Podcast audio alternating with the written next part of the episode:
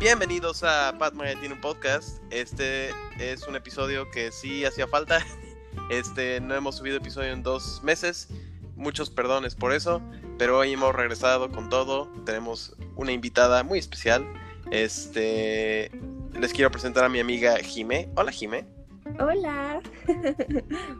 Les recuerdo que este es Pat Magaña tiene un podcast. Este, yo soy Pat Magaña y ustedes no. Este, hoy quería platicar con Jimmy un poquito porque no sé si ustedes saben, este, ojalá sepan, porque porque claramente si están oyendo mi podcast les gusta el contenido de calidad. Este, y el contenido de calidad es también lo que se encuentra en el canal de YouTube de Jime. Claramente. Claramente. Este, entonces, eh, estábamos, la idea para este episodio surgió porque estábamos platicando de algo este, ¿de qué estábamos platicando? ¿Que, ¿De qué ibas a hablar en un video? Ah, de los este SCPs. Yo no tengo ni idea qué es eso. ¿Por qué no nos platicas tantito, Jime? Y de ahí igual y por algún tipo de contexto puedo yo adivinar qué es, porque no sé nada de ese tipo de cosas. Pues miren, la Fundación SCP es em, una fundación ficticia, obviamente, pero está súper bien hecho, es un universo completo. Supuestamente la fundación es una fundación organizada por el gobierno, eh, es secreta y resguardan los SCPs que son como criaturas, no sé, paranormales, porque, o sea, tienen poderes o algunos son peligrosos para la existencia humana y la existencia del planeta y del universo. Entonces, este, como que los resguardan y hay de diferentes niveles. Entonces, este, hay algunos que tienen características especiales y hay algunos que tienen que estar juntos. Por ejemplo, hay una estatua que es la más famosa y creo que fue la primera, que es este una especie de estatua que todo el tiempo la tienes que estar viendo y si no la ves se mueve súper rápido y le rompe el cuello a las personas y así las mata. Y hay oh. otro SCP que es un ojito, literal es un ojo y todo el tiempo tiene que estar viendo algo. Entonces a estos dos, por ejemplo, los pusieron juntos y ya no, se, ya no son peligrosos. Son como creepypastas, pero basados en cosas, este, eh, ¿cómo se dice? Son como historias, ¿no? Como ficticias, como criaturas, sí. Exacto, es un universo ficticio, pero la verdad es que está súper, súper interesante y tú puedes hacer tu propio SCP y lo mandas, lo registras, tienes que hacer una, como un, llenar un formato y está súper chistoso porque yo ah, hace mucho tiempo hice uno, me acuerdo, nunca me lo, nunca me lo aceptaron, pero tienes que llenar así como qué pasa cuando hay gente ahí, si es peligroso, si no es peligroso, si puede estar en contacto con otras personas o SCPs, si este y así, ¿no? Y, tienes que describir su apariencia, su olor, su este sus habilidades, qué come, qué no puede comer, etcétera, etcétera. Entonces es como si fuera un zoológico, pero de criaturas paranormales peligrosas. Ah, ok, porque este, me acuerdo que estaban hablando de esto, este, tú y nuestra amiga mutua, este, Fer, hola Fer, este, pero yo no, yo no sé, yo no estoy muy educado en este tema de creepypastas o en este tema de SCPs. Solo curiosamente, ¿en qué consistía tú el este el SCP que mandaste tú? O sea. Pues mira, el SCP que yo creé era un este no me acuerdo muy bien porque tenía como 15 años o 14, pero era como como un conejo, así me lo imaginaba yo, era como un conejo, pero cuando eh, bueno, en mi imaginación era una combinación entre un conejo y una especie de tiburón megalodón, pero en chiquito.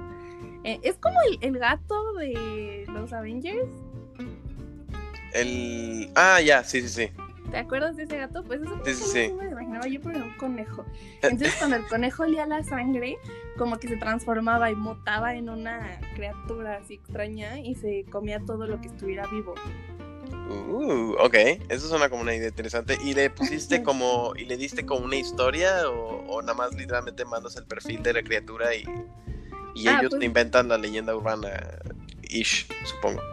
puedes hacer como una historia, pero realmente, o sea, es que si te metes a la a la página, porque es una página, creo que ya ahorita hay una página en español, pero la original obviamente es en inglés, y haz de cuenta que son como reportes, o sea, como si fuera una eh, pues una fundación gubernamental, o sea, son reportes así, y ahí te, hay SCPs que te metes y dice, tal fecha pasó esto y esto y esto, y así como actualizaciones del reporte. Entonces, más o menos eso es lo que tienes que hacer para enviarlo.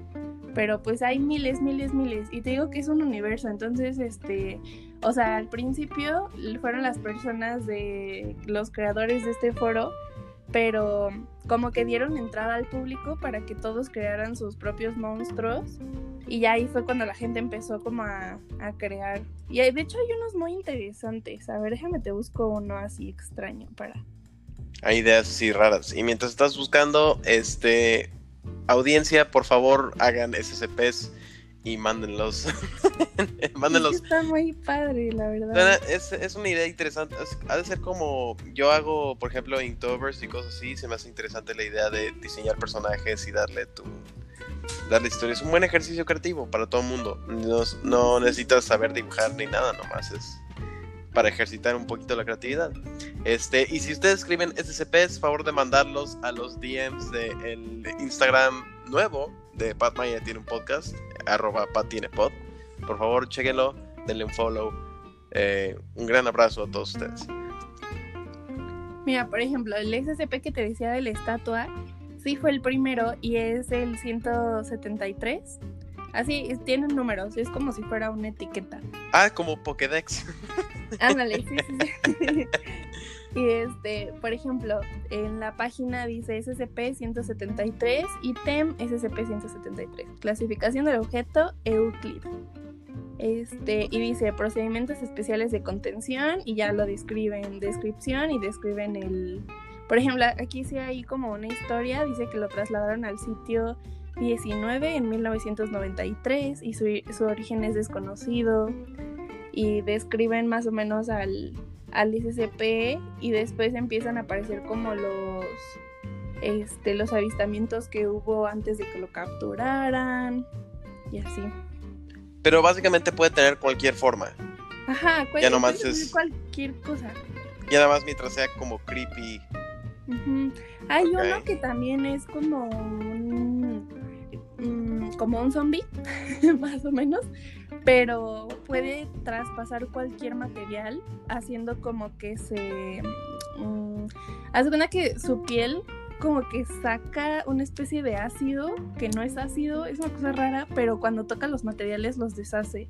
Entonces se supone que es altamente letal y lo contienen dentro de un, un como contenedor dentro de otro, dentro de otro y así cada vez que se agrieta tienen que cambiarlo y así no es un, o sea, tienen así para cada detallito, para cada cosa. Está, está bien padre, la verdad. Uh, suena como, como, bueno, creepypasta sería la mejor este, opción, pero es alguien que decidió darles estructura y, una base de datos, básicamente. Sí, sí, sí, ándale. Exacto, es una base de datos. Me adelanté un poquito con el tema porque quería comentar muy rápido de, de cómo llegó a ser este episodio. Pero este, voy a empezar, volver a empezar, supongo, preguntando, ¿cómo estás? muy bien, muy bien, la verdad.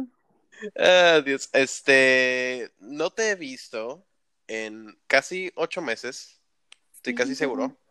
Este, ¿cómo te ha ido en la pandemia? Ay, pues más o menos. la verdad no me llevo muy bien con la cuarentena. A mí no me gusta estar encerrada. A mí me, o sea, hasta en la vida normal. O sea, yo era más de salir a pasear por un helado, por un café, cosas así. Entonces, pues siento que me tienen secuestrada. Sí, siempre he visto que viajas mucho, ¿no? O sea, o al menos te mueves mucho, supongo. Mm, sí, sí, la verdad me encanta viajar, aunque sea al pueblito de al lado o a la colonia de al lado, pero me gusta mucho conocer lugares. Este, ahorita estás en DF, ¿verdad? sí. Ok, este, y digo, el DF es como lo más pintoresco, o sea, porque hay muchas opciones de cosas que puedes hacer en DF, pero este, pero sí me he de imaginar que ha de ser especialmente para gente de exterior como tú, ha de ser un poco más duro. Para mí ha sido duro por otras razones. Este, pero qué bueno que estés bien. Este, qué bueno que, este, que tuviste el tiempo de hablar conmigo hoy. Sí, muchas gracias. Ay, está bien padre, nunca había estado en un podcast. Es que bueno, estoy, mira, estoy cumpliendo los sueños de todos. Sí. Este, quería también hablar contigo de tu canal de YouTube, que se me hace excelente. Este, ¿por qué no nos platicas un poquito de tu canal? ¿Cómo se llama? Ay, pues primero se llamaba como yo, Jimena Palomas, pero se me hizo muy poco original. y este. Mi nombre es poco original. Ah, sí, la verdad. Para un canal de YouTube, sí. Entonces le puse Jime Paranormal. Entonces es como un juego de palabras con mi apellido. Y la temática de mi canal es pues paranormal y cosas raras. Entonces, este, pues ya tenía ese canal desde hace mucho, pero subía cosas de viajes, pero la verdad soy súper fan del terror, o sea, yo consumo terror 24/7, entonces, pues todo el mundo me preguntaba que por qué no hacía un canal de YouTube de terror, porque pues me la pasaba investigando cosas, viendo videos, viendo películas y como que todo el mundo me preguntaba que si ya hacía videos de YouTube, ¿por qué no los hacía de terror? Y pues la cuarentena me dio demasiado tiempo libre. Ajá. y eso fue lo que empecé a hacer. Y borré los demás y dejé los de terror. ¿Borraste los demás? Ah, me gustaría haber visto los de viaje. Pero este, más que nada consiste de terror. Ok. ¿Cuántos suscriptores tienes? Em, la última vez que me metí tenía 530, déjame ver. Ah, yo tengo 593, wow. ¡Wow! ¡Qué cool! ¡Felicidades!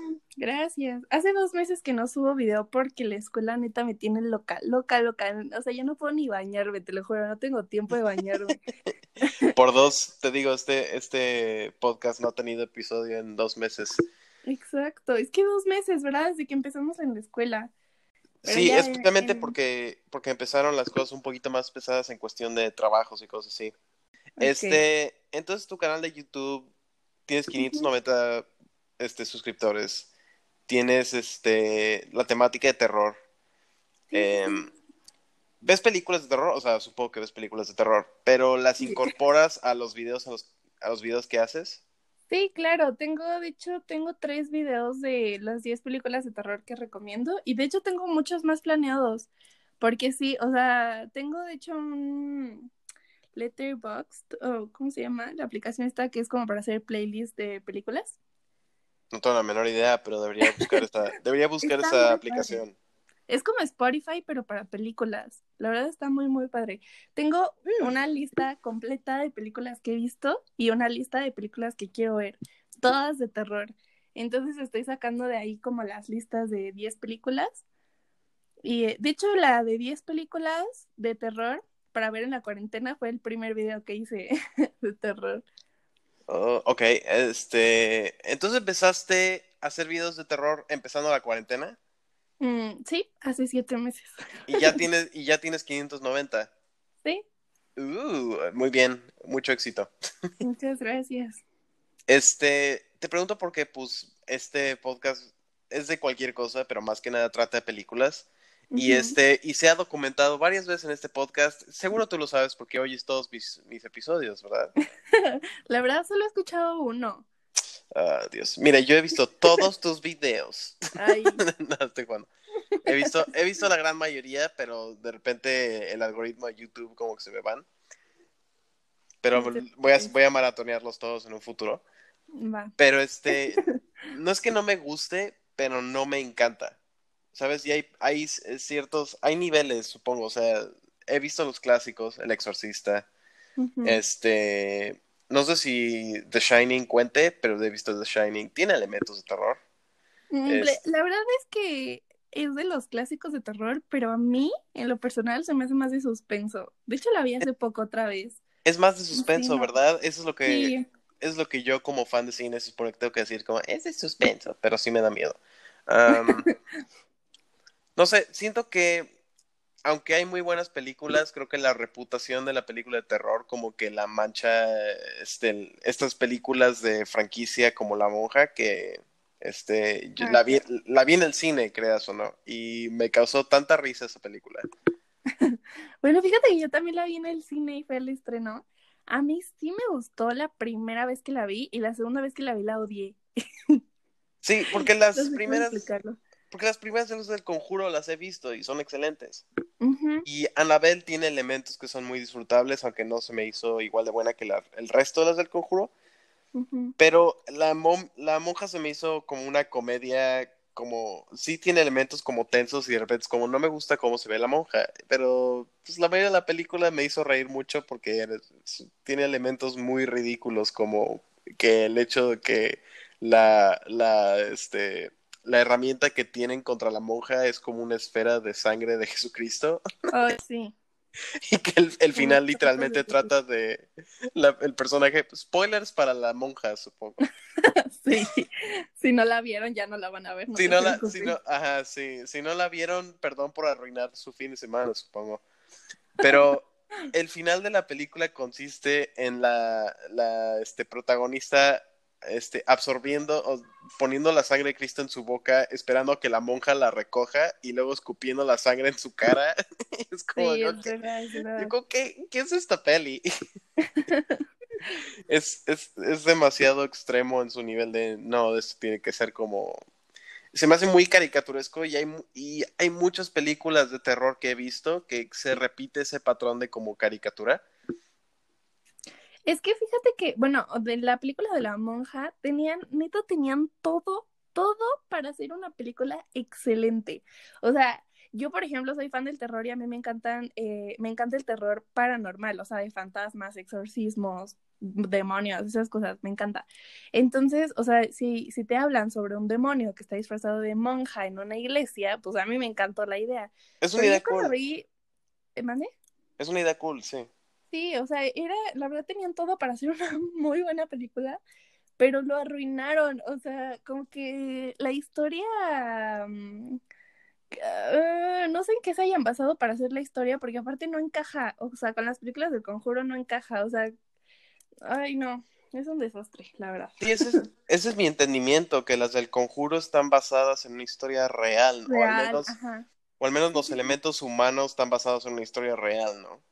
Sí, es, sí, exacto, es una historia real y la monja se la sacaron de ahí de la manga o quién sabe de dónde, porque no, es que no encaja, o sea, hay elementos de las películas del conjuro donde hablan de Balak, que es el demonio este de la monja, pero ya con, o sea, no sé, como que intentaron hacer una historia así muy fantasiosa, pero como que no le salió y a nadie le gustó esa película. Pues creo que hicieron dos películas del conjuro y la de Anabel y dijeron, pues ya no tenemos muñecas. ah, acá tengo mi investigador, este, me dice que está basada en la, en la pareja Warren. Sí, ya me acordé. Me acuerdo, me acuerdo, eh, hablando de los Warren, me acuerdo que acabo de ver hace poquito, este, hago muchas referencias a los que hacen Honest Trailers, si ustedes no saben quiénes son, chéquenlos. Este, tienen, comentaron una vez que los este demandar el gobierno los demandó este por este fraude, pero para poder demandarlos bien tendrían que probar que los fantasmas existen y por lo tanto hay una manera de fingir que hay un fantasma, o sea que hay, o sea, se me hizo muy interesante y entonces la demanda como que bajó, pero siempre se me hizo muy graciosa esa idea de este que tienes que probar que existe un fantasma para poder demandar a otra persona. Pero es... Ah, los, los, este, los Warren es un tema súper controversial porque mucha gente decía que sí, que había testimonios y que había evidencia y quién sabe qué, pero mucha más gente decía que no, que todo, o sea, que eran como... Em, no sé si has visto, o sea, si viste la película de La Noche del Demonio, los chavos estos que hacen como eh, como documentación paranormal y que resulta que era falso todo. Como la de Blair Witch. Ándale, no, bueno, no. O sea, es que, tipo. Mm, no, o sea, es que la bruja de Blair se supone que estaba basada en una historia real, pero todo fue marketing. De hecho, tengo un video hablando de eso. Nada, neta, todo el mundo se lo creyó, todo, todo. Pero, o sea, ellos nunca dijeron que era falso, pero sí es falso todo. Pero, o sea, decían que los Warren era como, mm, como que eran cazadores de fantasmas, pero en realidad no, o sea, nada más como le, le cobraban a la gente por, según sacar los fantasmas de su casa, pero pues no eran ni fantasmas, no sé cómo decirlo. Sí. O sea, que eran un fraude. Pero hay mucha Uh, más gente que dice que no, que sí, que hay testimonios y hay evidencia y hay videos. De hecho, los videos de en los que está basada la segunda del conjuro están en internet. Pero pues la verdad, quién sabe si sean verdaderos o falsos. quién sabe. Este, yo la verdad es que mi, la mayoría de mi, o sea, yo no sé tanto de paranormal y creo que el que te guste lo paranormal o no depende de si crees en lo Si paranormal en o no.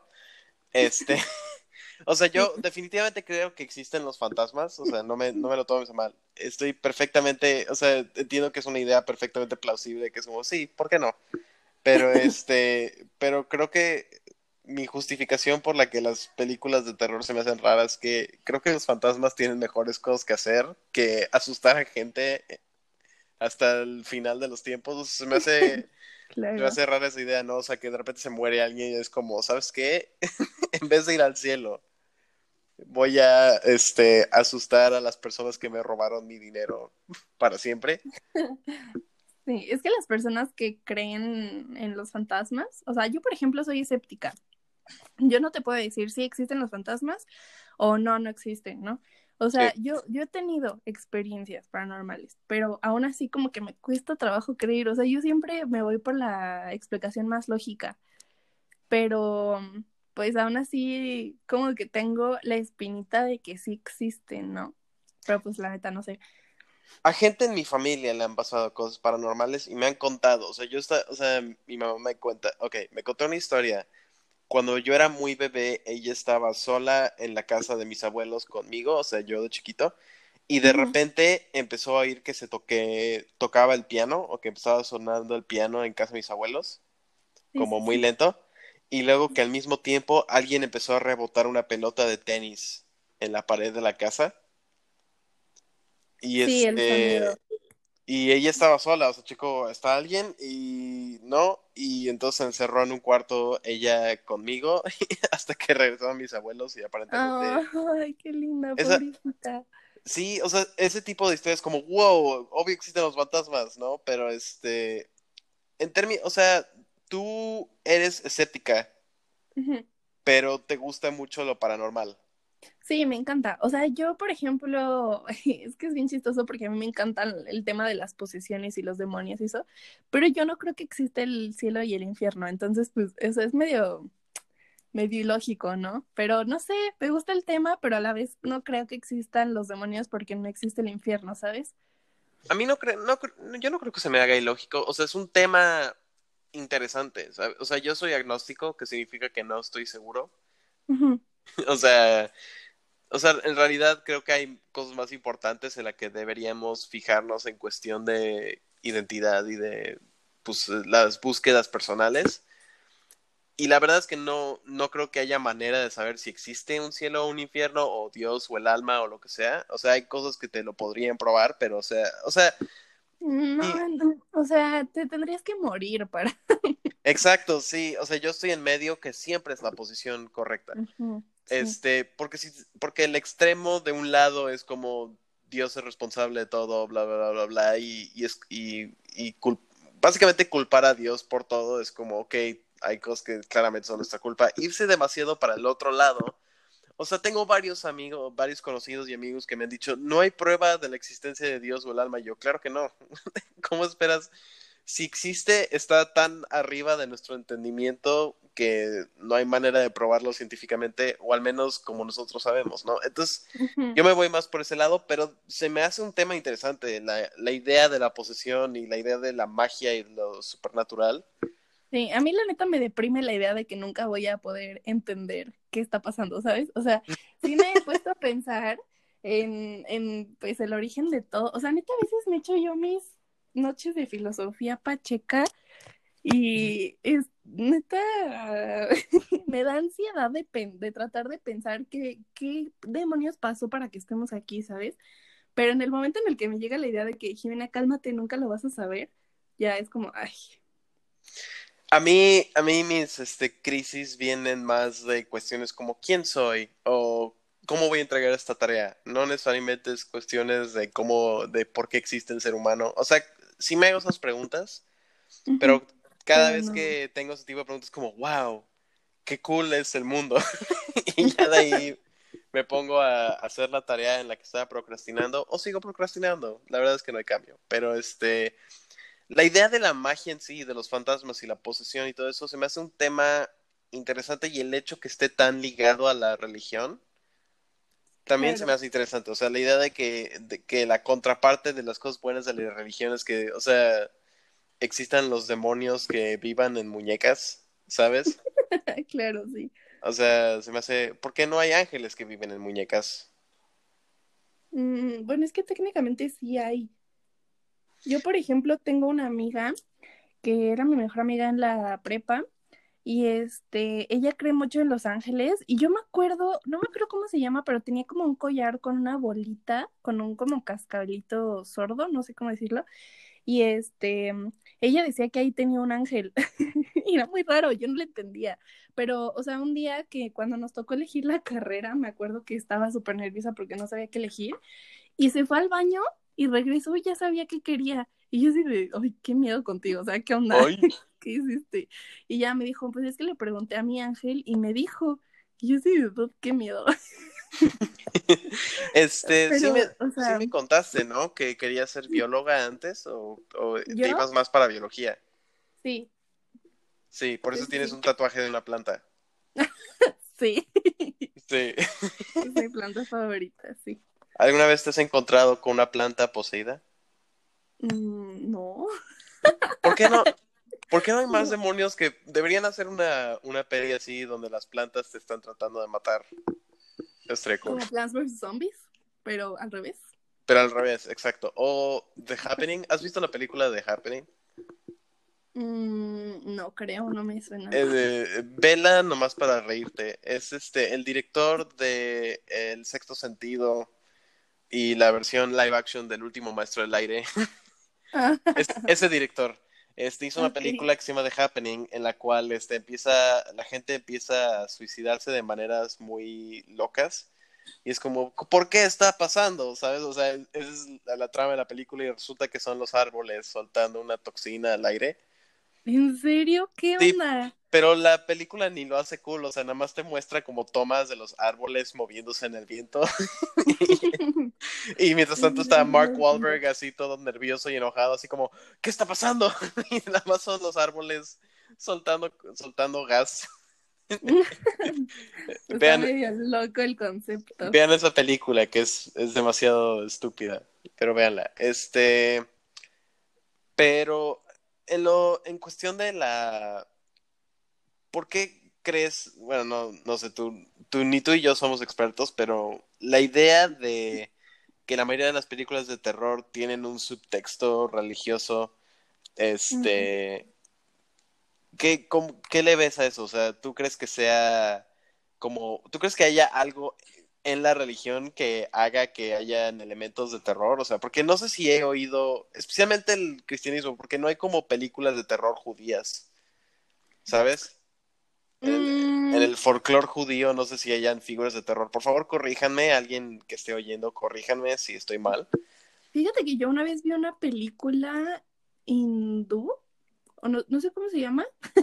Sí, de las de, de las de Bollywood, ¿no?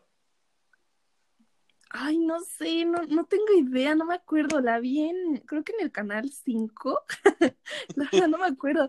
Pero era una película como con personas en la India y con, ya sabes, cómo se visten así padrísimo y todo. Y me acuerdo que se iban a un centro comercial como, como que iban a una fiesta, se emborrachaban o se drogaban, no me acuerdo, y se iban a un centro comercial que estaba cerrado, pero pues se iban a meter ahí y se ponían a jugar como una especie de Ouija y se les apareció un fantasma. Estaba malísima la película, pero eran, eran, este, o sea, no, no era como los fantasmas católicos, o sea, era como otra cosa. Sí. Pero no, no está buena, la neta. Sí, a mí siempre se me hizo interesante esa idea de que las películas de terror son como exclusivamente con, o sea, son fantasmas a los que les gritas en latín y se y desaparecen. O sea, ¿por qué no hay uno al que le hablas en yiddish y desaparece, sabes? O sea, ¿por qué no hay Sé que hay elementos de terror en, en el Islam, o sea, hay un par de como criaturas mitológicas o lo que tú creas. No estoy seguro, de nuevo, no soy experto en esto, por favor alguien corríjame. Pero este siempre se me hizo interesante que todo esto está atado a, a demonios con nombres en latín. Es que fíjate que nunca lo había pensado, pero tienes mucha razón. O sea, siempre que existe un fantasma, lo intentan combatir con una cruz o con agua. Una Biblia. O una Biblia, exacto. O sea, sí está muy ligado, ¿no? O sea, mm, no, no tengo idea de por qué. Tendré que investigar. Está, está interesante, fíjate. Mira, te di una, te di una idea para un video. Para un video, claro. Mira, aquí en Paz Maeña tiene un podcast, este, cumplimos los sueños de todos. claro, volver a tener contenido para mi canal. no, pero, o sea, en serio es una buena pregunta, ¿eh? Porque yo creo que sí debe haber, o sea, yo, yo, no sé, se me hace muy poco probable que no existan historias de terror en otras religiones, pero tal vez como nosotros vivimos de este lado del mundo y conocemos esto, pues nada más sabemos de esto, ¿no? Pero yo creo que no sé. O sea, sí, debe haber alguna parte en el mundo en el que digan, ay, seguro no hay fantasmas católicos o algo así. Este, no, yo no sé, o sea, traté de, o sea, eh, un poquito de historia. Este, yo fui a catecismo muchos, muchos años, este, y crecí bajo esa fe. Eh, entonces, la idea, o sea, no hay mención en realidad en la Biblia de, del... O sea, hay una de Satanás, pero no lo menciona como el diablo con su horda de demonios que vive. O sea, no hay mención del infierno. Y no hay mención de este. Hay mención de pecados, pero no hay mención de, del infierno o de exorcismo. O sea, no es, no hay algo en la Biblia como lo que hay en las películas de exorcismo de vaya, ve a la página número 5, acá está el hechizo para desaparecerte el demonio. O sea, eso no está en la Biblia. Y siempre se me hizo... y me gusta que, que, la gente utilice eso como justificante así de, no, pero si tiene una Biblia, o sea, hay, hay un padre. Yo una vez, yo también estuve en escuela católica toda mi vida y yo era de las niñas a las que dejaban en la escuela hasta las seis de la tarde porque mis papás trabajaban. Entonces, pues yo me hacía amiga de todos los que estaban ahí. Y había una monja, me acuerdo perfecto, se llamaba Toña. Entonces, este, una vez me, a mí, neta, desde que estaba bien chiquitita, siempre me llamó la atención, pues, el, el mundo culto, digámoslo así. Y me acuerdo que una vez le pregunté que ella, como religiosa, pues, ¿qué opinaba, no? O sea, de, o sea, no, no tanto del infierno, pero como de la maldad y de las almas malas, ya sabes, las, porque siempre cuando hay como posesiones, de objetos o personas o fantasmas malos, así, siempre son malos, ¿no? Es la cosa. Sí. Entonces, este, pues yo le pregunté que qué opinaba y ella me dijo que no me, o sea, primero me dijo que no me metiera en ese mundo porque no me iba a poder salir y mírame, pero me acuerdo que me dijo que a ella nada más la idea de pensar en el mal como que la asustaba, entonces siempre se iba como a a la parte buena y todo. Entonces, a mí también, o sea, se me metió la idea de que en el mundo de la religión, como que evitan mucho ese tema, ¿sabes? O sea, siempre los que hablan del mal, del infierno, del diablo, de los fantasmas, de las posesiones, y eso son la gente curiosa que no está metida tanto en la religión. Sí, como tú y yo. Exacto. O sea, no, realmente los religiosos no hablan de esto. Y yo tuve la oportunidad de preguntarle a un sacerdote una vez si eran reales los exorcismos. O sea, porque pues puede, cabe la posibilidad de que sea todo falso, ¿no? Sí. Y mm, me, me acuerdo que me dijo, me afirmó así, me dijo, yo te puedo decir que yo he visto gente poseída. Y, mm, o sea, no sé, o sea, ya como que está muy difícil no creerle a alguien que te lo está firmando, que lo vio, que es de la, iglesia y todo, pero pues a la vez como que no, no me convenció del todo, pero me lo afirmó. Eso es una, eso es clásico no contestar la pregunta, primero que nada. Pero, o sea, según yo sí existen. O sea, sé que hay gente que se certifica para poder exorcizar a gente los de monólogos, sí, sí. Sé, Que, sé que existen, entonces eso se me hace, eso me hace interesante que ese tipo no te haya contestado la pregunta así de... Ah, es como preguntarle a alguien, oye, ¿existe, no sé, la animación? Y de repente tú, eh, la persona conteste, pues este, nada más te puedo decir esto, he visto gente dibujando, es, es, es el equivalente de eso. No, o sea, me dijo que sí, que ha visto personas poseídas que han llegado a la, o sea, bueno, no me dijo que ah, existen los exorcismos, pero me dijo que sí hay personas que llegan a la iglesia a buscar exorcistas, o sea, que él ha visto personas poseídas. Sí, eso es lo que digo, que no, contestó la pregunta. Ah, bueno, que se existen los exorcistas. Bueno, quién sabe. Es que hay, hay problemas psiquiátricos que causan que parezca que estás poseído y que tú te lo creas, sobre todo. Sí, exacto, o sea, eso, eso siempre me, eso es otra cosa que me pegó siempre, la idea de gente que necesitaba exorcizarse, es como, ¿qué tal si tenía esquizofrenia y oía voces en tu cabeza? O sea, o sea, sí, sí. o sea, siempre de, o sea, ¿cómo distingue, sabes? Porque la persona no puede decirte, no, no estoy poseído, no estoy enfermo, o sea, no... No, porque nunca lo vas a ver. Y si te dice eso, ¿qué tal si es el demonio tratando de engañarte? ¿Sabes? O sea, entonces... Sí, nunca vas a saber eso. Entonces, como, mm, me estás mintiendo. Este, habiendo dicho eso, este, ¿cuál es el tema, o sea, específicamente qué es lo de paranormal que te interesa más? ¿Los exorcismos en sí? ¿Las posesiones? Mm, los exorcismos no tanto, pero, o sea, como el... Es que yo creo que hay como planos. Más o menos es lo que sale en las películas en Sirius, las de la Noche de la Demonía, que hay como planos astrales, si lo quieres ver así. O sea, como el plano donde están las personas que están descansando, digamos, las personas que se quedaron atoradas como en el limbo y las, el plano terrenal. Entonces, eso es como a mí lo que me llama la atención, no sé si existe, porque técnicamente bueno, no sé si he escuchado la teoría de que por cada decisión que tomas, o sea, se crean como eh, realidades alternas. Ajá.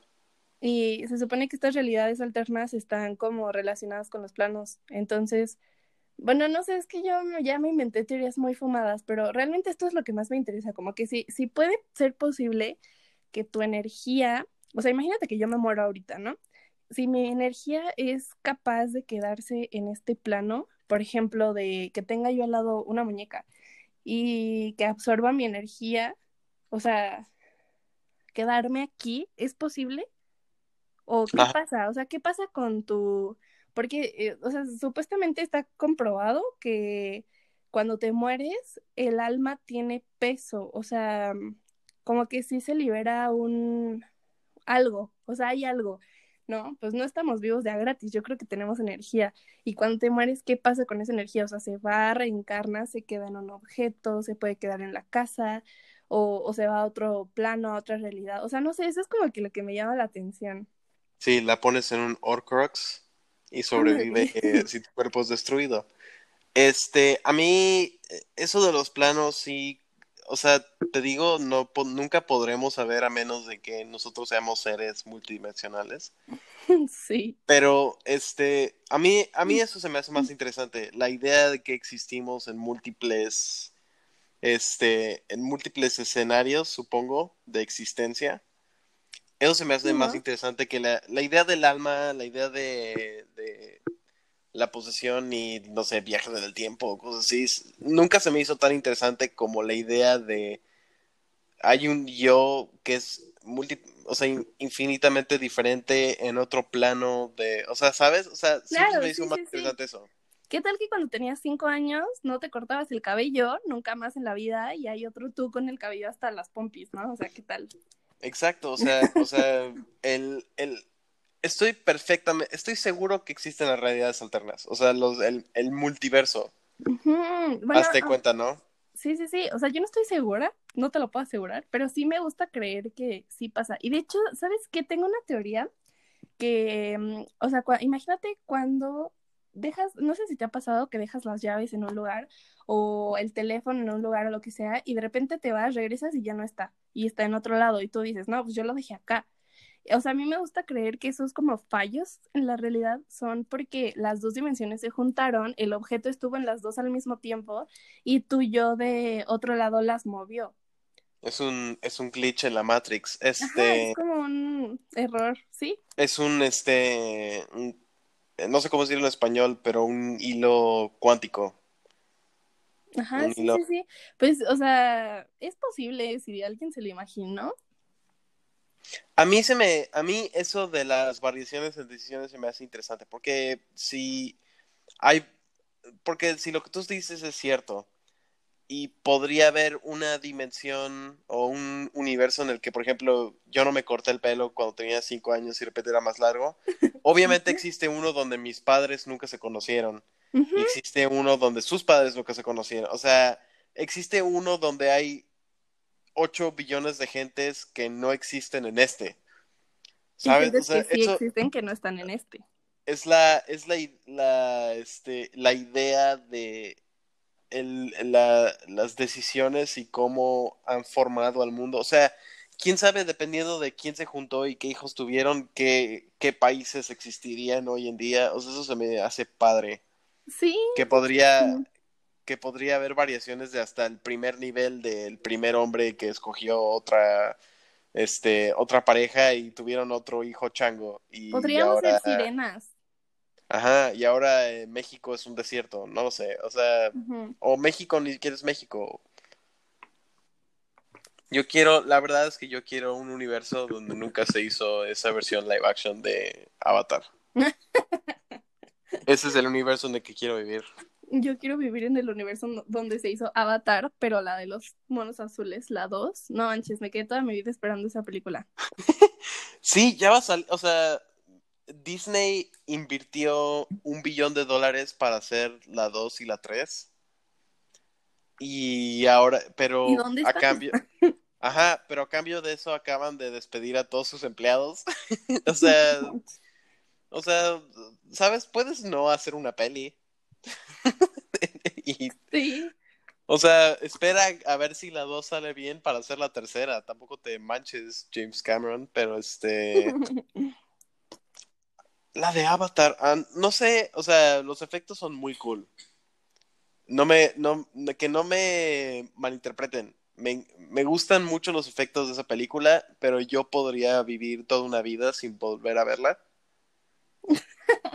Sí, pero no, yo sí me quedé con ganas de ver la verdad. Y más después de ver el parque de Disney.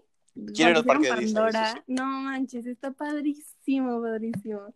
Sí quiero ir a ese parque, eso sí te lo digo. quiero ir a, quiero ir al Pandora de Disney. Este.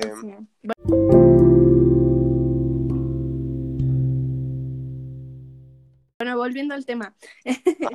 Yo tengo una historia que me contó mi abuela es de las mejores historias que me han contado en mi vida y te puedo, o sea, yo por porque le creo neta 100% a mi abuelita, te puedo asegurar que es real. Y tiene mucho que ver con esto porque esto fue lo que le dio pie como a mi teoría de que somos interdimensionales, por así decirlo, cuando te, cuando te mueres, ¿no? Cuando mi abuelito falleció hace como ocho años, este, alguna que él está en silla de ruedas y estaba en la parte de abajo de la casa, ¿no? En el piso de abajo y mi abuela dormía en su cuarto arriba. Entonces, cuando falleció, pues mi abuela no quería abrir el, el cuarto porque pues le daba tristeza y todo. Entonces pasaron, ¿qué será? Como dos meses, tres meses, y por fin abrió la puerta y se dio cuenta que había un cajón abierto y lo cerró.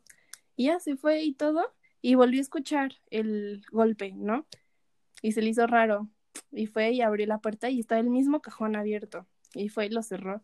Y así pasaron como tres días de que el cajón se abría y se abría y se abría, hasta que se hartó y dijo, ¿qué onda? Pues que hay aquí. Y sacó el cajón y se puso a revisar todo lo que tenía y encontró el diario de mi abuelo desde que la conoció. O sea, y, mi abuela no quería revisar las cosas, ¿eh? O sea, de verdad decía como, no, ustedes llévense lo que quieran y lo que no quieran, tírenlo. No quería revisar nada y el cajón se le abría. Entonces, pues se me hace como, bueno, para empezar, se me hace una historia bien bonita. Está muy bonito. Imagínate que haya dicho mi abuelo así que no, es que, o sea, no puede tirar eso, o sea, lo tiene que ver y quiero que lo vea ella y le haya abierto el cajón hasta que lo vio. o sea, ¿sabes? Ah. Esos son el tipo de historias que me hacen dudar la neta. De, del destino. o, de, la idea, o sea, que te hacen creer en el destino. Sí, existen los fantasmas, digamos. O sea, no me gustaría ah, las almas como fantasmas. Ah, ok, entonces que tu abuelo este, le dijo a, a, tu abuela, ve a checar el cajón. Ajá, exacto, exacto. Uh. O sea, es que pues eh, está extraño, ¿no? O sea, o sea, si te dicen eso, pues ¿qué más puede ser? No piensas en otra cosa más que pues vino a decirle. Ajá. Así de, hey, checa. Se te olvidó Sí, checar sí, ahí. sí. O sea, revisa el cajón, quiero que lo veas. Quiero que lo veas. Imagínate que tu abuela abre el cajón, abre el cuaderno y nada más es como letras de rap que, que tu abuelo nunca llegó a cantar. no, manches. ¡Wow! ¡Qué cool historia! Este, yo no tengo hi- historias, tengo, no me acuerdo quién era, tenía una compañera de clase que, este, que, eh, o sea, hazte cuenta que su, que sus padres, el primer hijo que iban a tener lo perdieron, Uy. este, y ya de ahí tuvieron a, a, a cuatro hijos y los cuatro también, hasta donde yo sé, no he hablado con esta persona en, wow, casi 10 años, qué loco. Este, pero me contó que una vez la mamá tuvo un sueño en el que era un chavo y le dijo, yo soy tu, tu hijo, no te preocupes, estoy bien, estoy muy feliz que todos ustedes están felices. Y yo como, no, o sea, no, ¿cómo pasa eso? Fíjate que yo también he tenido apariciones en mis sueños. ¿Sí? Sí, eh, o sea, es muy común. Bueno, en mi mundo sí. No sé si a las personas normales les pase, pero a mí, por ejemplo, o sea, neta de que cada vez que estoy súper preocupada o angustiada por algo, lo que sea, veo a mi abuelito en mis sueños y, y siempre me dice, todo va a estar bien, ya relájate, o sea, Jimena, no manches. Y, por ejemplo, cuando falleció, yo no estaba en México, yo me fui de vacaciones. Entonces yo siempre me quedé como con esta cosa de que, pues, no me despedí. Entonces siempre cuando, no sé, o sea, en el primer año como que lo veía y estaba bien, te digo que estaba como en silla de ruedas y estaba bien, estaba, estaba saludable, se veía bien, me hablaba y todo. Y yo siempre les decía a mis, a mi familia y todos me decían, ay, ¿por qué a ti se te aparece? O sea, ¿por qué a ti? Y pues no sé. ¿Por qué a nosotros? No. Ajá, sí, sí, Este, sí. Pero sí, wow. varias personas. De hecho, también una vez falleció la tía de una de mis amigas de la secundaria y a mí Sí. se me apareció y yo ni siquiera la conocía, te lo juro. Y estuvo súper raro porque me decía que tenía que, eh, o sea, que le dijera a ella que tenía que tener cuidado con quién se juntaba y así. Entonces yo fui y le dije, oye, es que soñé con una señora que me hablaba de ti y me decía que tenías que tener cuidado, ¿no? Y me dijo, no manches, es que se acaba de morir mi tía. Y se la describí todo y era ella. O sea, yo no la conocía, te lo juro, te lo El juro. hecho que el hecho que fue contigo y no su propia sobrina está raro. Sí, está raro, pero te lo juro que, o sea, mira, si yo la hubiera conocido, tendría más sentido, ¿estás de acuerdo? Pero no tiene Sí, sentido. está muy raro. Está como, mira, no quiero que sepa que estoy aquí, pero porfa avísale que... Ujú, Sí, sí, pues quién sabe. Pero te digo, a mí Wow, que se me aparecen las personas, quién sabe.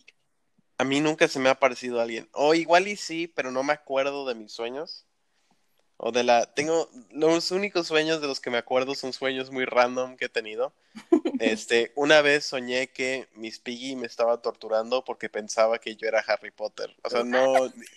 No tiene ningún contexto, ni siquiera es como... Ni siquiera dice como Harry Potter me hizo esto. O sea... ¿Qué onda? Ni siquiera, ni siquiera era Miss Piggy, era una Catrina que se quitó una máscara porque tenía una máscara y resultó que era Miss Piggy y yo como, ¡Ah!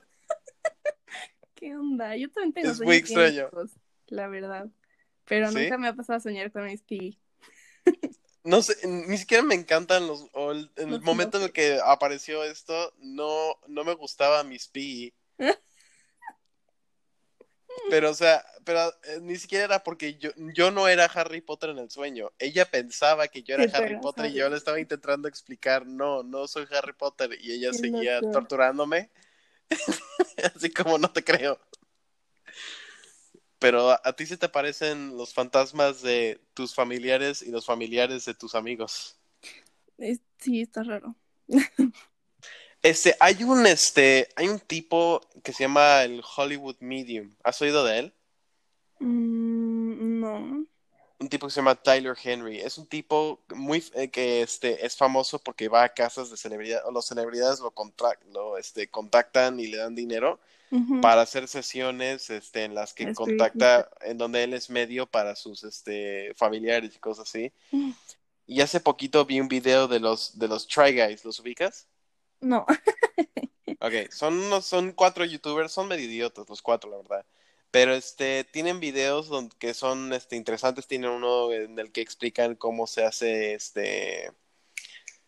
Ah, cómo se hace porcelana y luego tienen un par de videos así y de repente tienen uno donde los cuatro van con este tipo y el tipo como que tiene un proceso y les pide dame un pedazo de ropa y tiene un cuaderno en su en su mano y tiene como una mano, o sea, en su mano tiene una pluma y dibuja cosas en el cuaderno como para mantenerse concentrado en el hecho de que están tratando de contactarlo. Y siempre he querido hacer eso, o sea, siempre se me hizo creepy la idea, porque imagínate que le doy algo a este medio y me dice algo como, Ah, tu bisabuelo quiere que sepa que está bien y yo como, ok, dime más. y esta persona, no, ¿sabes? O sea, ¿qué tal si es un montón de mentira? Pero este, siempre se me hizo interesante, o sea, no decirle nada, nomás darle como algo de mi bisabuelo, que es la persona que conocí y se murió, y que me diga algo así como que nadie sabía de él, a menos de que fuera su familiar, ¿no? Y yo como, ¡Ah! sí, este tipo es de verdad, ¿sabes? O sea, siempre se me hizo interesante la idea. Este, pero tú has sido un medio un par de veces ya. Es que fíjate que está raro porque cuando me pasaron varias cosas, cuando estaba entre secundaria y prepa, y la chava justo que me hace las uñas, ella hace Reiki. Y una vez llegué con ella, así yo estaba de que súper cansada porque no había dormido y todo, porque tenía pesadilla tras pesadilla tras pesadilla. Y ella fue la que me dijo, tienes un muerto arriba. Y yo me quedé así, ¿qué? No, neta, se me bajó la presión, no sabes, no, estoy bien feo. O sea, yo como que ya lo sabía, pero ella me lo dijo y me dijo que tenía la, el tercer ojo abierto. Y yo para este punto yo no sabía ni papas de Reiki, ni de los chakras, ni de nada, de nada. Y ella me dijo que me lo iba a cerrar. Y es una que yo fui varias veces y no me cobró ni un peso para que no pienses como que me estaba timando por, por dinero o algo así. O sea, neta no me cobró ni un peso. Y me hacía como cosas con velas y con incienso y quién sabe que yo no entendía ni qué me estaba haciendo. Pero según ella me cerró mi tercer ojo, que es un chakra que está en la frente, supuestamente. Y me, o sea, pero de que neta dejé de escuchar cosas, porque yo escuchaba como risas y voces, o sea, pero cosas bien tétricas en mi casa, en la casa en la que estoy ahorita. Y mm, escuchaba pasos como en el techo de mi cuarto y no sé, o sea, estaba bien asustada y fue cuando, cuando fui con ella, dejé de escuchar cosas como por un tiempo y después, este, como que volvieron a pasar, pero yo me fui a Puebla y ya no supe. Entonces, no, o sea, me sacó mucho de onda lo del tercer ojo, pero ah, bueno, no te expliqué. Lo del tercer ojo es como un chakra que hay personas que tienen más abierto que otras y es como lo que te hace más sensible. Es como abrir tu percepción, haz de cuenta. Sí, sí, sí. Entonces ella decía que yo tenía así, pero de que súper mega abierto mi tercer ojo y que por eso podía como sentir y ver cosas que los demás no. Pero mi hermana también, o sea, hubo varias veces que de repente despertaba y mi hermana estaba parada así en la puerta de mi cuarto porque estaba muerta de miedo y me asustaba horrible y se quedaba conmigo hasta que ya se le pasaba y se iba. O sea, yo no era la única loca. Básicamente tenía superpoderes. Mm, pues más, pero bien feo, era bien feo, de verdad. Y mi hermana también, ¿eh? Pero mi hermana como que es medio cerrada con eso. Uh, este, hablando de experiencias, viajes astrales. Sí. este, ¿crees en ellos? Yo he tenido viajes astrales. Ay, ya vas a decir que soy la vieja loca a la que le ha pasado todo. Pero no, no, no, yo sí quiero hacer un viaje astral, se me hace cool en el en vivo, no sé si viste el en vivo que hice el otro día con mi amiga. obvio. bueno, en ese en vivo hablamos mucho de viajes astrales y ella también ha tenido viajes astrales y estuvo bien interesante, pero fíjate que a mí no me pasaba, o sea, yo tuve que practicar para tenerlos y me tuve que poner a meditar y escuchar cosas, este, meditaciones guiadas, etcétera, etcétera. Y la verdad, las primeras veces estuvo padrísimo, padrísimo. O sea, de verdad es, bueno, yo para empezar no sé diferenciar bien, o sea, no te sé decir si realmente pasa o si es un sueño, o sea, porque cabe la posibilidad de que lo estés soñando todo, ¿no? Porque pasa cuando estás dormido. Pero si es que es real, no manches, es de verdad como que... Mm, es súper cool. Eh, llegas a un nivel de conciencia bien raro. O sea, a mí me ha pasado que me duermo, tengo un viaje astral y de repente despierto y tengo la solución a todos mis problemas. Ok, ah, yo sí quiero hacerlo. O sea, y no sabía, ok, primero que nada, eso pasa cuando duermes. Sí, sí, sí, o sea, bueno, entras como en una especie de trance. Ok, ¿cómo se siente? Mm, O más, más, más bien, ¿cómo, cómo se hace? Por favor, no lo intenten en casa, nada más quiero que, quiero saber. Claramente necesitas preparación y necesitas instrucción Sí. para hacer esto, no lo hagan así nomás. Este, pero ¿cómo se hace? necesitas meditar mucho, o sea, antes de poder tener un viaje astral necesitas como aprender a meditar, porque no todos meditamos igual. Entonces a mí, por ejemplo, me funcionaba sentarme así en, en eh, como posición de chinito en mi cama antes de dormir y nada más me quedaba callada, o sea, eh, escuchaba mi respiración, era el único sonido que escuchaba y me concentraba en eso y de repente empezaba a escuchar cosas como, bueno, según yo escuchaba las estrellas, no, sé qué escuchaba, pero escuchaba como, como sonidos que yo sabía que no estaban ahí y ya cuando llegaba a ese punto me acostaba me intentaba dormir, pero me concentraba mucho, mucho, mucho como en sentirme ligera y en en mi, ¿cómo se llama? En mi respiración. Y de repente, eh, o sea, a mí me pasa que siento como si empezara a volar, pero no volar, o sea, como levitar. O sea, como si te quitaran un peso de encima. Y de repente ya volteas a tu cama y ahí estás tú y tú puedes hacer lo que tú quieras. Suena muy cool. Está muy cool. O sea, a mí me tomó como tres meses todas las noches hacerlo para poder lograrlo.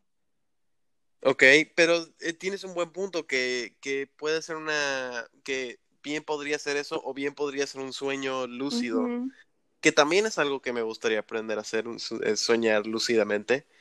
Sé que hay métodos y sé que hay como este cosas que puedes hacer para llegar a un sueño lúcido, pero siempre me gustó la idea de un viaje astral porque primero que nada sería como real Sí, y sería tú volando por el mundo y, y viendo otras cosas. Está padre. Yo me acuerdo de uno, un viaje astral que tuve que neta, yo creo que es de los recuerdos que más grabados tengo en mi cabeza. O sea, de repente estaba en el cielo y dije como a ver qué tan alto llego. Y solo empecé a subir y subir y subir y subir. Y en eso empecé a sentir presión en el pecho, como, no sé, o sea, quiero creer que es por la altura o algo así. Y ya de repente sentí un jalonzote y ya estaba despertando en mi cama. Ok, wow. Y este, y se puede hacer como en, en grupo, ¿no? Mm, pues yo nunca lo he intentado. Supuestamente sí, se pueden tener como sueños compartidos y viajes astrales juntos y así. La verdad no sé cómo se haga eso. Nunca lo he intentado. Pero pues yo creo que sí se puede. Cool. Me gustaría intentarlo un día. Este, has hablado de, deberías hablar de esto en tu, en tu canal, de hablar de tu experiencia haciendo un viaje astral. Creo que ya lo has hecho. Sí, pero tengo un video donde creo que se llama Me morí o tuve un viaje astral, algo así se llama. Justamente mm, es que Ah, sí, cierto, lo, lo vi y tiene título de video de YouTube, sí. Me morí, not clickbait. No, es que neta yo sentí que me morí, o sea, y, y si me preguntas a mí, yo me morí, pero reviví, o quién sabe qué demonios pasó. Me Pero, morí, pero aquí estoy. No, es que neta sentí que ya me iba, o sea, estaba dormida y, de, o sea, bueno, una característica que tengo es que duermo con la cara pegada a la almohada. O sea, me ha pasado varias veces que me da apnea del sueño, creo que se llama, que dejas de respirar porque mi cara está en la almohada, o sea, no duermo de lado, no duermo boca arriba, no, mi cara pegada a la almohada, así boca abajo. Duermes ca- cara abajo con la cara en la almohada. Exacto. Ok. Y hay veces que sí me llego a sofocar con la almohada y de repente me despierto toda mareada, pero justamente esa vez me dormí así y me acuerdo que desperté y vi mi cuerpo, pero no fue como las otras veces, o sea, fue, para empezar el aire se veía como dorado y había como mucha luz y volteé hacia mi derecha y estaba, bueno, una persona sentada y vi su mano y según yo era mi abuelo. Y te lo juro que lo primero que pensé fue, no manches, ya vino por mí. O sea, ya, adiós, ya me voy. Y Sí. me- como que mm, sentí tanta paz. O sea, de verdad, es que me, me impresiona mucho porque es algo para que me hubiera asustado, ¿no? Pero no, o sea, sentí demasiada paz, todo era dorado, todo era luz, y de repente solo sentí un jalón y me acuerdo que me levanté y lo primero que hice fue, o quién sabe cuánto tiempo llevaba sin respirar. Y ya, y en eso llegó mi mamá y así que, ¿qué pasó? Y yo, no, nada. Ah, porque aparte me dormí en la tarde, o sea, no fue en la noche. Ah, ok, sí. Y no, no, o sea, te juro que yo me acuerdo que no le dije nada porque no, o sea, como que no lo procesaba, todavía no, no entendí qué, qué demonios había pasado. Y ya, y me quedé como con la incógnita de qué demonios fue eso. Porque te digo que se sintió diferente, o sea, no fue como, sí, o sea, me salí de mi cuerpo y ya, pero porque yo quise, o sea, no fue como involuntario aparte. Ajá. Sí, sí, sí. Sí, estuvo. Wow. Aquí lo oyeron, chicos. La vida de Jime es una película de Doctor Strange. La neta, sí. Y ya últimamente, fíjate que no, eso me pasaba más. Bueno, es que yo lo buscaba mucho, o sea, yo buscaba como meterme en problemas, por así decirlo, porque como me llamaba mucho la atención lo de los fantasmas y eso, pues sí va una que otra cosa y que no debía que hacer. Y todo lo de los viajes astrales y eso, pues obviamente sí lo, lo practiqué, o sea, no es como que me haya salido de la nada. O sea, sí tuve que practicar mucho. Este, a mí sí me gustaría practicarlo y sí me gustaría intentarlo, pero este, pero también da miedo, ¿no? Porque sí sé que hay, hay como instancias de gente perdiéndose en su forma astral y nunca regresando. O sea, pues sé que eso, sé que eso pasa y eso me da mucho más miedo que, que cualquiera de cualquier manera de morir. Supongo, aparte de ahogarme, eso suena horrible. especialmente que, especialmente que a mí me da miedo, un miedo este de fobia el mar este, sí, me choca el mar. Entonces la idea de ahogarme me da mucho miedo, pero la idea de, quedarme en el, en el plano astral y nunca regresar a mi cuerpo también es bastante aterrorizante. Pues las personas que están en coma, se cree que básicamente están teniendo un viaje astral. Sí, eso, eso también se me hace aterrorizante, la idea de, pues básicamente es lo mismo, ¿no? Pero pues estás atorado. Sí, exacto, estás atorado y quién sabe cuándo vuelvas, porque hay personas que duran años en coma. Sí.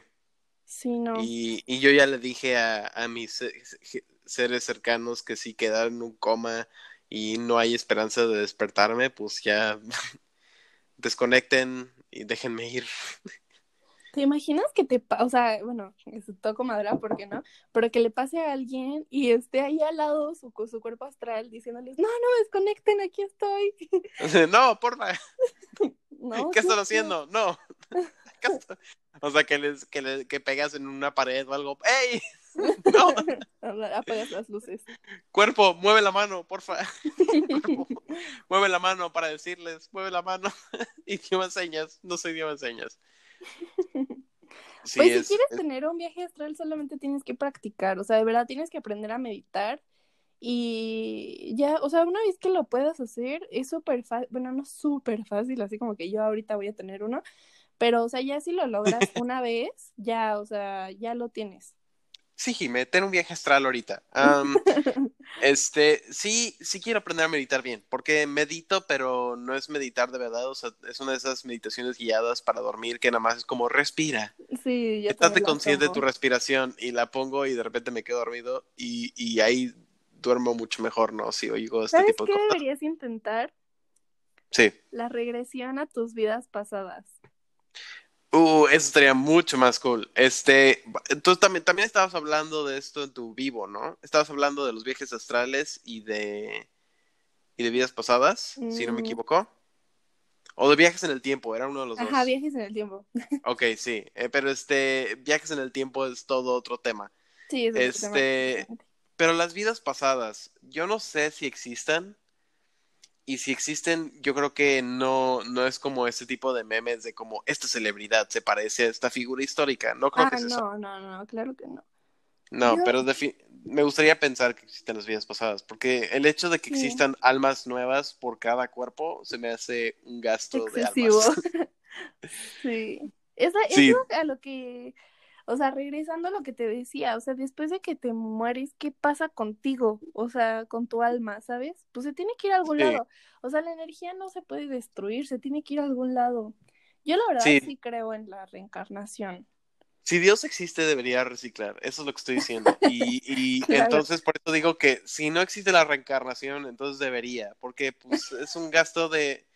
O sea, hay un comediante que, que dijo, o sea, imagínate llegar con Dios y decirle, y el cielo, y Dios dice, no sé por qué siguen diciendo que existe. O sea, tengo que crear el mundo a ustedes y aparte otro lugar, no, no, ustedes hasta aquí llegaste, o sea, prefiero esa finalidad de hasta aquí llegaste o regresas en otra vida, en otro ser, pero me gustaría, si es que se puede, me gustaría poder revisitar vidas pasadas. ¿Cómo se hace eso, Jime? Ah, pues igual es en, bueno, yo lo hice una vez, aunque la verdad me, me como desperté o desconecté a la mitad porque me asusté bien feo. Pero yo lo hice con una meditación guiada en YouTube. lo hice como tres veces hasta que lo logré. Paso número uno, me comí un brownie que sabía raro, no, es cierto. Este, pero pero existe en YouTube, o sea, si tú buscas meditación guiada. Para regresar a tus este vidas pasadas, ahí sale. ¿En serio? ¿Así de fácil es? Sí, te lo juro. Y hay muchas, ¿eh? O sea, si no te gusta la, de, la voz de hombre, hay con voz de mujer, o con voz de español, o con voz de Argentina, o así. Ah, hay, hay preferencias en tono, acento y género de sí, voz. Hay, es como Aquí lo oyeron, chicos. O sea, si te gusta el de las mujeres, pues escuchas a mujeres. Si te gusta el de los hombres, pues escuchas el de los hombres. A mí me gusta que estén susurrando, eso es lo único que me importa. El, eso y el, no sé si estés oyendo mi micrófono, pero el ¿sabes? Ajá, el ASMR, sí.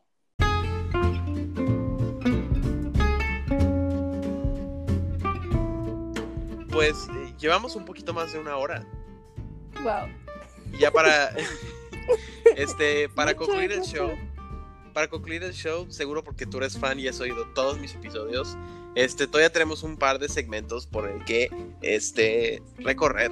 El primero es que este le ponemos nombre al show este, desde que tenemos invitados, este, el invitado tiene el honor de ponerle nombre al show y puede ser lo que sea. Un amigo le puso pan integral en honor a Bárbara de Regil. Otro, otra persona le puso algo nuevo, que fue mi invitada pasada, Isa. Hola Isa, en el que hablamos de problemas mentales durante la cuarentena. Puede ser lo que tú quieras. En este show no hay reglas. En este show solo hay una regla y es que no hay reglas. Ay, qué chido. No, pues tacos de asada con la poderosísima Jime Paranormal. Vale, tacos de asada, ese es el título del show, eso va a salir en Spotify y Apple Podcasts el miércoles. Estamos grabando el domingo, esto va a salir el miércoles. Este, y el segundo segmento que hacemos antes de despedirnos es Papá, papá, papá, papá, Magaña recomienda cosas. Y en este caso también este, mi invitada Jime Paloma recomienda cosas. En este segmento, como tú sabes, Jime, que has oído todos mis episodios, el invitado y yo este, recomendamos lo que sea. Puede ser una obra de teatro, puede ser un libro, puede ser una peli. Normalmente son pelis porque este podcast habla mucho de pelis. Este, puede ser series de televisión, puede ser lo que sea. Este, por favor, si nos podrías recomendar algún, este, alguna pieza este, que, que, nos, este, que nuestra audiencia pueda encontrar disfrutable. A ver, yo la última serie que vi, neta, estoy fascinada con esa serie, La maldición de Hill House. Uh, nunca la vi, vi, o sea, entiendo que hay una segunda temporada que es Bly. No, es, yo también pensé lo mismo. Son series diferentes del mismo director y comparten actores pero no es completamente otra historia. La de Blight, la, la, verdad no me... Mm, no me encantó. Pero la maldición de Hill House, no manches. De verdad, yo creo que se convirtió en mi serie favorita de todos los tiempos. Es de terror, pero no tiene terror así como... Es terror bello, no sé cómo describirlo. o sea, no... Es como, como Tim Burton. Mm, no lo sé, es, es como muy teatral. Me encanta. Sí, supongo que sí. Este. a mí no me engañan. Bly es una secuela. este. En cuestión de lo que yo recomiendo esta semana, yo recomiendo este The Crown, temporada 4. Por favor, vean esa serie, es increíble. Este a mí me gusta mucho, creo que se explica sola porque es buena, pero está bastante buena. también hay un corto en Netflix que salió este, hace poquito, que se llama Si algo pasa, los quiero. Este, lo platicamos en una clase, creo. Es un corto este, bastante emocional. Es un corto animado muy bonito. Este, pero vale la pena verlo nomás, aunque sea por la animación bonita y la historia bonita y, el, happy cry que te da la animación de vez en cuando. lo voy a ver, lo voy a ver. Ok, eh, ¿por qué nos platicas tantito de Hill House? Porque nunca, nunca la he visto, he oído mucho de ella, pero nunca la he visto. Eh, de verdad no es una precuela de La Maldición de Bly Manor. O sea, te digo, es una historia completamente diferente, pero La Maldición de Hill House es sobre una familia de... Mm, Ay, es que no los quiero spoiler, pero es una, eh, unos papás, una pareja. Una, el papá es como restaurador y la mamá es arquitecta. Y se mudan a esta casa que es muy antigua, muy grande, es como un castillo chiquito, para restaurarlo, vender la casa y luego mudarse, ¿no?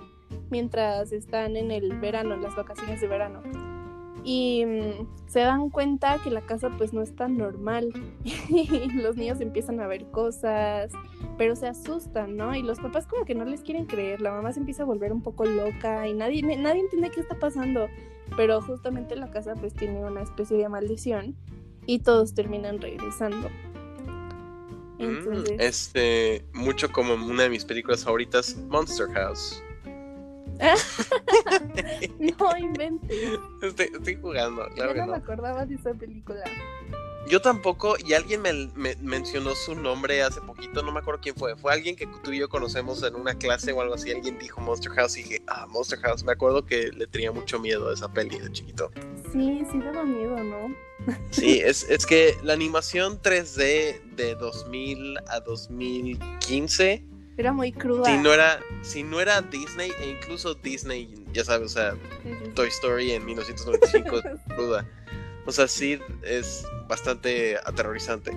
Pero este, pero o sea, si tú lo ves, y si no es Disney o si no es una compañía que puede hacer que los personajes se vean como personas de verdad, siempre se ve muy extraño. Entonces la, el Monster House en específico, o sea, la hasta pero pero hasta es genuinamente creepy. O sea, esa parte donde se van a la tumba de la señora gorda es como, esto está, está bastante raro, ¿no? Yo me acuerdo mucho de, la, de la alfombra como que atrapándolos. Ay, no, me da miedo. Sí, que era su Me acuerdo. Me acuerdo que había cosas muy ridículas de esa peli. O sea, la idea de que es una señora gorda poseyendo una casa es chistoso. Pero la idea de que, o sea, la alfombra es su lengua. Ándale, y, y tiene una úvula. que son como que son como barriles brillantes. siempre, me dio risa. Pues ese es el show, la verdad. Este, muchas gracias por estar en el show, Jime. No hay ni que muchas gracias por invitarme. Estuvo bien buena la plática, la verdad me encanta platicar de estas cosas. Qué bueno, porque a mí me gusta platicar en general. este, a, ustedes les digo gracias por oír el show.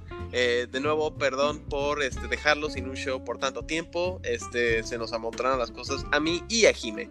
Este, todavía tenemos un plan uh, para un par de episodios más. Este, no estoy hablando de Jime y yo. Estoy hablando de, de nosotros como la entidad que se encarga de Pat Podcast, que solo soy yo. Este, no se preocupen, va a ser un poco más regular. No va a ser tal vez cada semana, pero este, definitivamente no los voy a dejar dos meses otra vez. Este, pero muchas gracias por estar aquí, gracias por ser mis amigos, porque esos siempre hacen falta. Jime, ¿dónde te podemos encontrar? Aparte de tu excelente canal de YouTube. En Instagram. Instagram. Muchas ganas a mi Instagram, la neta. Sí, tus fotos son muy padres. Este, síganla, le echan muchas ganas a sus fotos. Este, voy a poner tu, está bien si pongo tu arroba en la descripción del episodio. Claro, sí, arroba Gine Palomas. Ah, no, quizás sí, ya me lo cambié. Ok, vale. Esto ha sido Tacos de Asada. claro. Este, muchas gracias por estar aquí. Hasta luego. Bye.